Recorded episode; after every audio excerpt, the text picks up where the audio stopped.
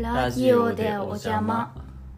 2020年5月25日ボンソワボブです。コマタレブボンソワキャサリンです。コマンタレブー。このラジオは温かい飲み物とちょっと美味しいお菓子を食べながら読んだ本とか見た映画とかについて語っていこうというそんなラジオです。相談メールが来たらそれにもお答えしていこうと思っています。では今回のメニュー紹介です今回は映画レビューコーナー「ノーシネマノーライフ」と相談コーナー「メーデーメーデー時空を超えてお答えします」の2本立てでお送りします。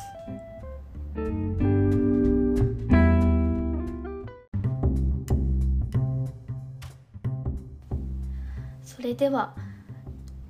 とノーシネマノーライフのコーナーです。今回は最近見終わったネットフリックスオリジナル番組の「ファイナルプレート」という番組について語ろうと思います。重要なネタバレを含みますのでもしこれから見ようという方がいたら見終わってから聞いてください。ではボブよろしくお願いします。はい。まあファイナルプレートの番組についてはこの前の回でも少し話したんですけど世界各国から集まった凄腕のシェフたちがチームで勝ち抜き戦を戦い抜いていくっていう番組です。で今回は最後まで見終わったのでその最終決戦決勝戦について話そうと思います。で最終決戦あ決勝戦のテーマはそれぞれのシェフが自分の代表作を作るっていうのがテーマでしたね。そうでしたね。うん、で今まではチーム戦だったんだけど最終戦はそのそれぞれ個人個人が戦うっていうので4人で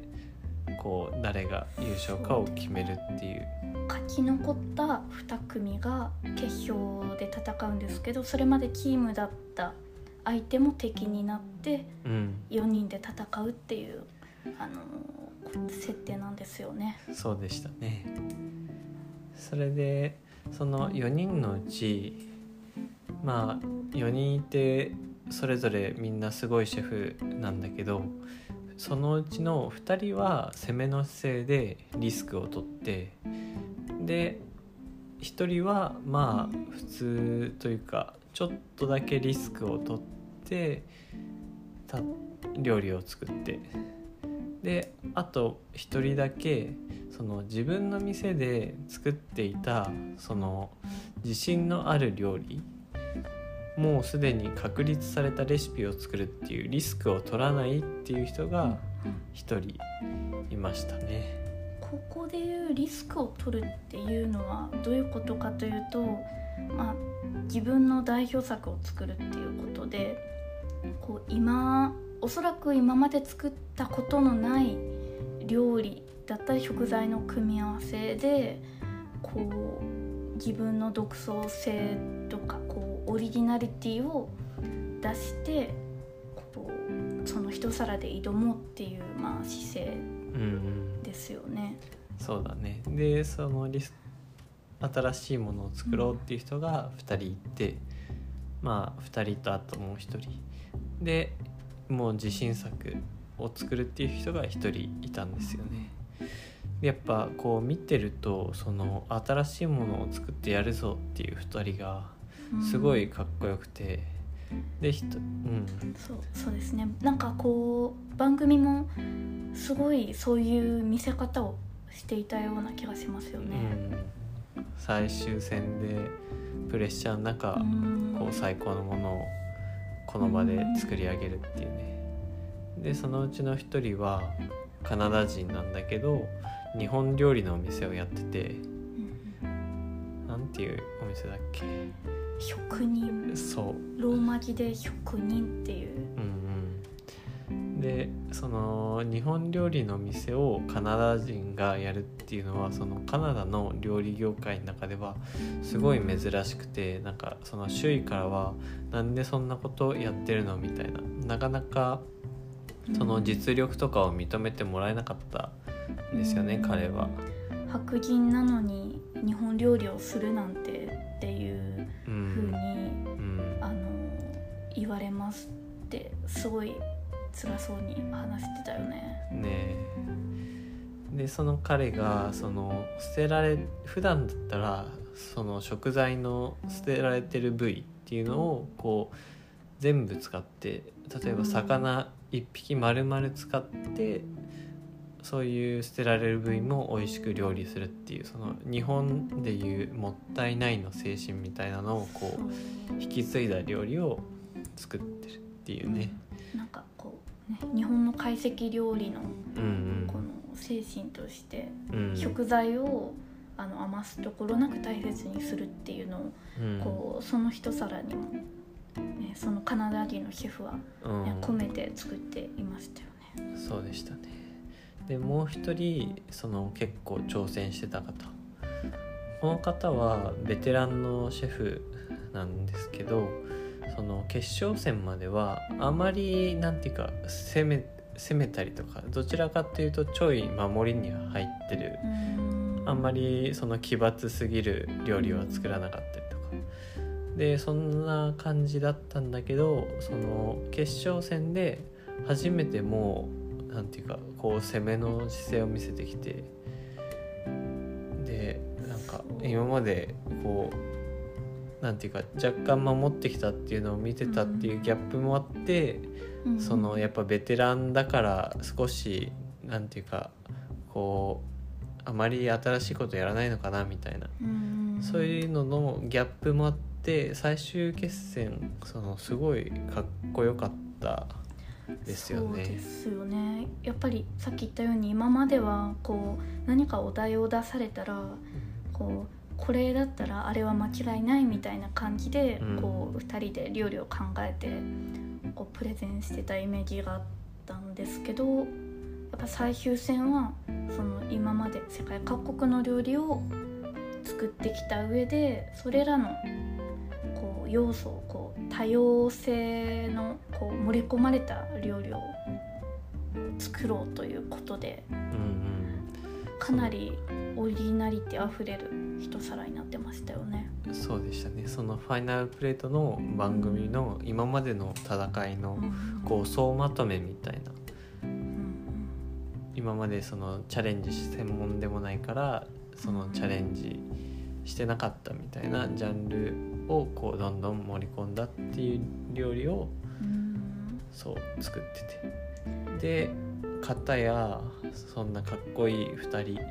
に対しあまりリスクを取らない守りに入ってるシェフは、もうすでにその自分の中でこう何回も作ってる、その確立されてる自分の実信作をねこう料理するって言って、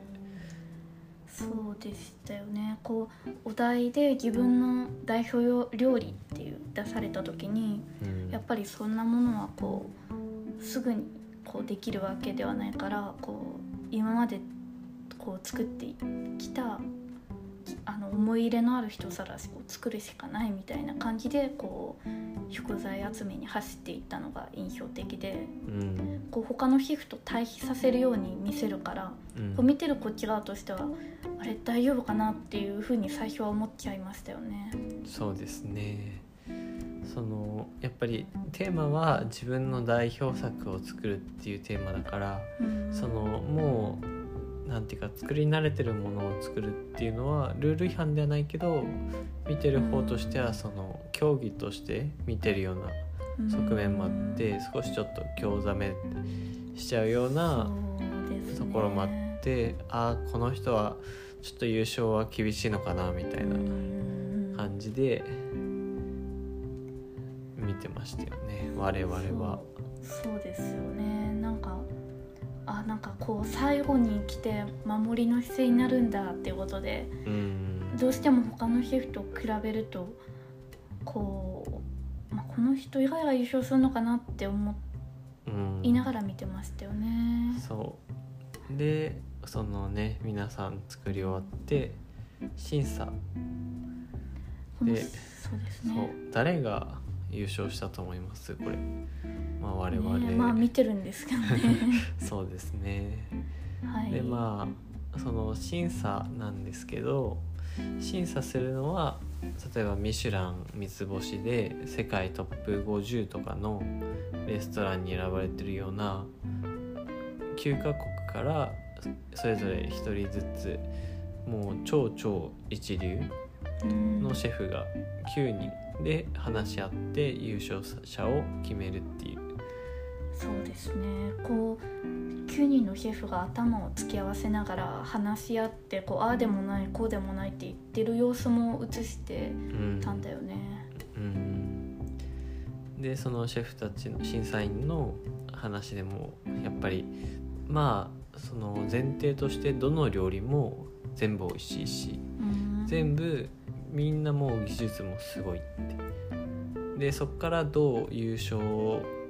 決めるかっていう話になって。でそのやっぱりこの挑戦したベテランの方の今までのその総まとめみたいな料理っていうのは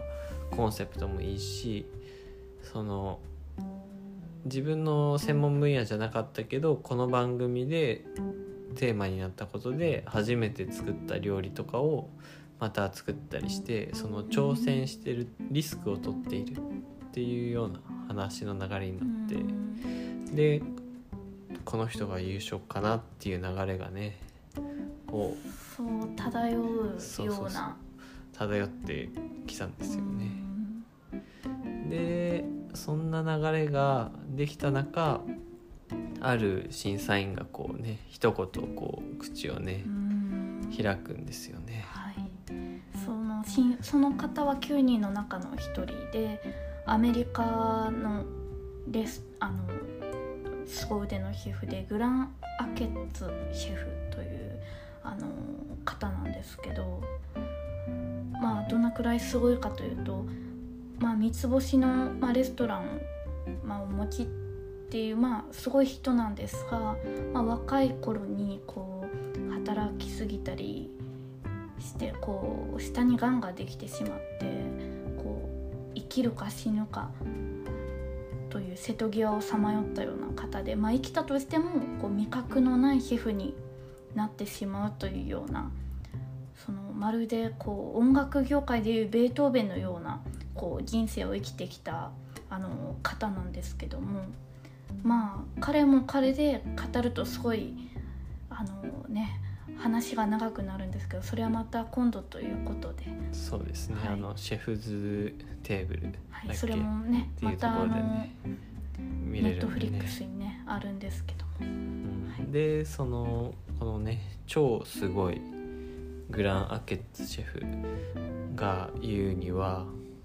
こうリスクを取ることは必要なんですか？ってこうみんなねこう話が決まりかけたところにこ問いかけるんですよね。うん。リスクを取らないことはいけないことなのかうでうん。言うんですよね。でそれを聞いてその他の審査員たちもこうハッとするというかはそう何かこうちょっと本質とずれてたんじゃないかってそのシェフの本質っていうのはその食べてくれる人にとって美味しい料理を提供することだと。で食べる人にとってはまあシェフがどれほどリスクを取ったかとかそのシェフがその料理を作るにあたってどんなストーリーがあるかっていうのはまあそれをね知ってたら知ってたでなんていうかこう味わい深いものがあるというかうん。なんていうかこうスパイスがありスパイスになったりするけどそこはまあ基本的には食べる人にとってはその関係ないんだよっていう。でその優勝を決めるっていうその番組のそのなんていうか競技性みたいなのもあってそういう自己表現っていうようなうん。こうね側面がこうすごい出てきちゃうというか。ねうん。目立ちがちなんですけどね。うん、でもやっぱりシェフの本質っていうのは美味しい料理を食べてくれる人に提供することだという流れができてでそこで審査員の結論がね優勝者がー。決まると。でその優勝者っていうのがこうもうねうん。ここまでの話の流れでね、もうね半分答えを言ってるようなものですが。うん、そのね守りに入った自分の得意料理を作ったシェフが優勝だったんですよね。ねまあでも最後まで見てた時はうん。本当どっちが転ぶか分かんなかったけど、そね、ちょっと意外な、う、ん、見た直後は結構あれ？ってちょっと思ったんだよね。そう。番組の見せ方もねこううまい作りになっててその審査前の料理中にはやっぱり攻めのし攻めのし姿勢リスク取ってるシェフがこう割とメインで取り上げられて紹介されて。うん。でやっぱり見てるとこうリスク取ってる人たちかっこいいなって思っちゃうんですけど審査員からのその審査員のグラン・アケッツシェフの話があってこう見てる方もこうなんていうかミスリードされてたのところにこうなんかあやっぱこれが確かになってシェフの本質は美味しい料理を作ることだなっていうね。そこでこうオリジナリティとか個性を出そうっていうのがこう、うんそういう手段が目的になってたんじゃないかっていう見方もできたんだよね。そうですね。そのでも我々は見てるとどれも素晴らしいしこう、うん。味は分かんないうん。からこうね何とも言えないんですけど、まあ、実際よ4皿を食べてこう作り慣れたシェフの作った一皿がもう味はもしかしたら純粋に一番美味しかったから、それも決め手になったのかもしれないですよね。うんそうだね。多も分。しそれで他の一皿が美味しければうん。やっぱりそっちだったでしょうし。そうだね。多分もうみんな美味しいっていうのはこうありながらも、うん。その中でもどれが一番美味しいかっていうところで多分ね決まったっていうよううん。なところでしたね。いやーねこの戦いの本質っていうのをこう最初からうんこうね見極めてこう一人ねその作ってそれが優勝したっていうのはすなんかすごい考えさせられましたね。そうでしたねそういう展開がね素晴らしかったですよ。まあ個人的には日本食を専門とするその職人のダレンさんっていう方と、こう毎回毎回一人だけなんていうかこう斜め上というかこうなんかみんなが作らないような皿をこうなんていうか食材を皿にしたり逆になんかその辺にあるものを皿にしたりみたいなそういうアートな感性で料理を作る天才のチャールズロドリゴのペアとかがね好きでしたね。そうだね本当こう見終わったらこうみんなにこう愛着が湧いてうん本当ね見終わっちゃうのがすごい寂しい気持ちでしたね。そうでしたね。まあもうねあのここまで聞いてくださった方にはネタバレしてしまったんでこう今から見てもなんていうかうん。最終決戦の驚きとかはね味わえないかもしれませんがね。ね。まあでもねちょっと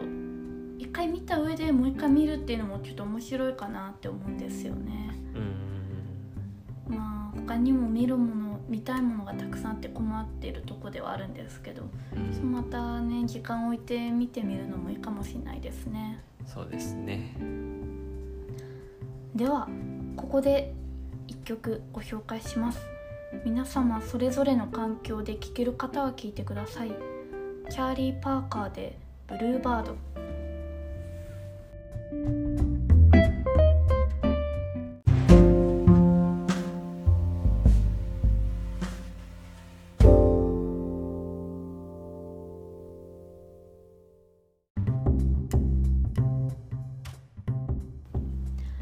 の番組はあなたの体の隅々まで毛細血管の提供でお送りします。それでは相談コーナー「命で命で時空を超えてお答えします」のコーナーです。今回の相談メールはこちらです。ラジオネームジョナサン・ウィックさん。場所はコンチネンタルホテルから男性の方からのメッセージです。ボブさんキャサリンさんこんばんは。こんばんこはんばんは。犬に名前を付けようと思っているのだがどんな名前を付けるのがいいかな？というメールです。まあコンチネンタルホテルって言ったらねちょっと、うん、闇の住人のいるホテルなんですけど。まあちょっとそこは置いといてそうんだね。キャサリンは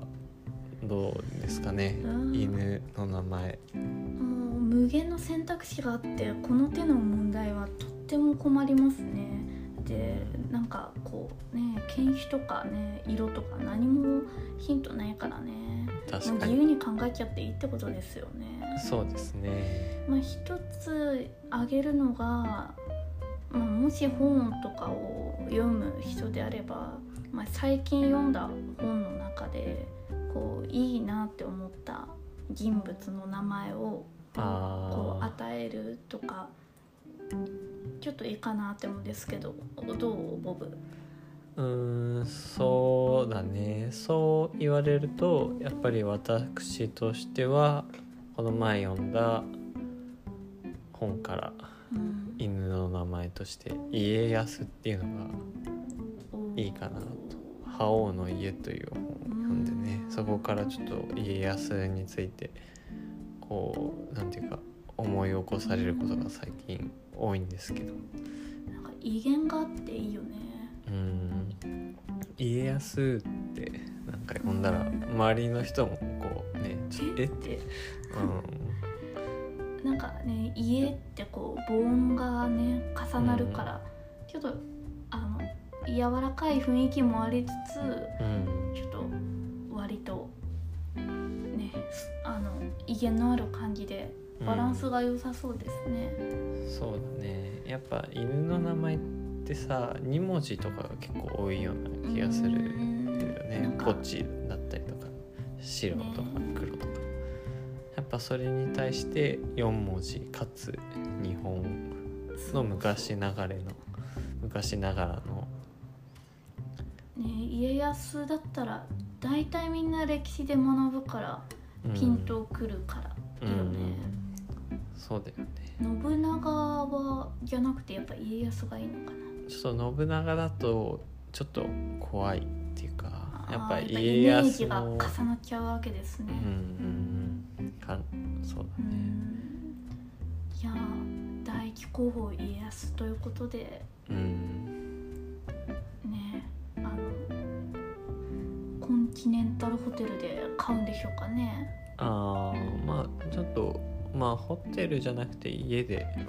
買うんじゃないかなと思いますけど。うん。まあそんなところでね今回もねはいこの辺りで終わろうと思います、はい。最後まで聞いてくれてありがとうございました。さようならさようならさようならオーバー